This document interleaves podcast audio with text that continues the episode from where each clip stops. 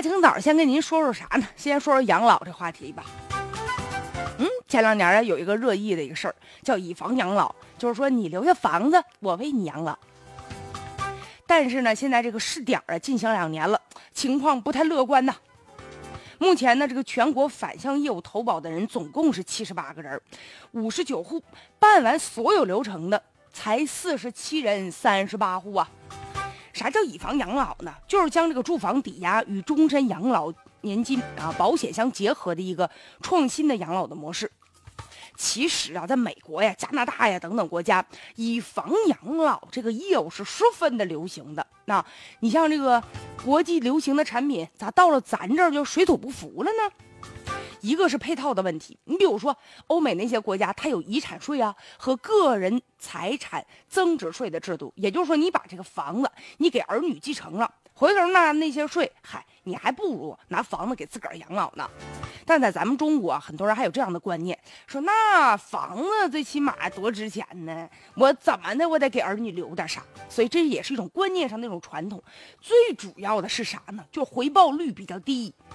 现在你看，按根据他们现在给的这个规定啊，一般城市，如果这个房子是值一百万，你拿这个一百万，然后去办理以房养老的话，一个七十岁的老人每个月到手的应该是三千七百块钱左右。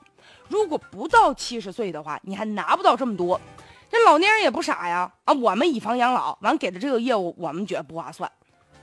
那要这样一来，我还不如买理财产品呢，有一些比较稳健的理财产品哈。不管赚多赚少吧，那房子还是我的呢。再者，实在实在不行，我把这房子租出去总行吧？一百米的房子，一个月也能租几千块钱呢。关键看什么地段，地段好的那相当值钱了。我拿这钱回头我住养老院去行不行？对吧？所以老年人觉得好像划不来，而且还有的老年人想啊，我一百万的房子，我把它卖了好不好？我手头我还有一百万，一个月我花三千七，我花不了的花呀。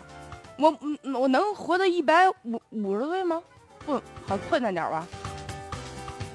所以说，这个老年人他觉得不合适，所以自然就不愿意以房养老。所以这个保险公司吧，你这个险种算盘不能打得太精了，算盘珠子都往自己这边拨，最终别人无路可走。所以养老啊是一个公共的话题，以房养老不能以牟利为先。所以呢，这个保险公司应该把更多的利益留给客户，自然就能吸引老年人了。而且作为监管部门呢，要对以房养老提出公益性的要求，出台一些配套的措施，来提供一些支持的资金。